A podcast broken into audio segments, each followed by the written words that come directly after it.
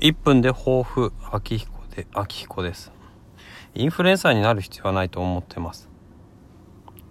まあなれないと思いますけどねそもそも。だけど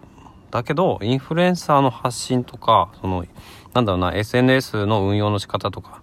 X の運用の仕方音声配信の運用の仕方とか、えー、そういったものをついつい、うん、インプットしてしまう時がある。だけれどもそういうものを自分が求めてるかっていうとそうでもないので、ちょっとインプットの内容を見直して、本当に、まあ、インプットの時間自体も減らして、それは前から言ってることなんですけども、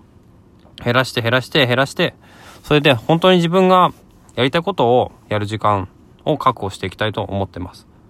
まあ、それはつまり、まあ、お猿のジョージ研究室のハテナブログと、ポッドキャストを、えー、コツコツと更新するということです。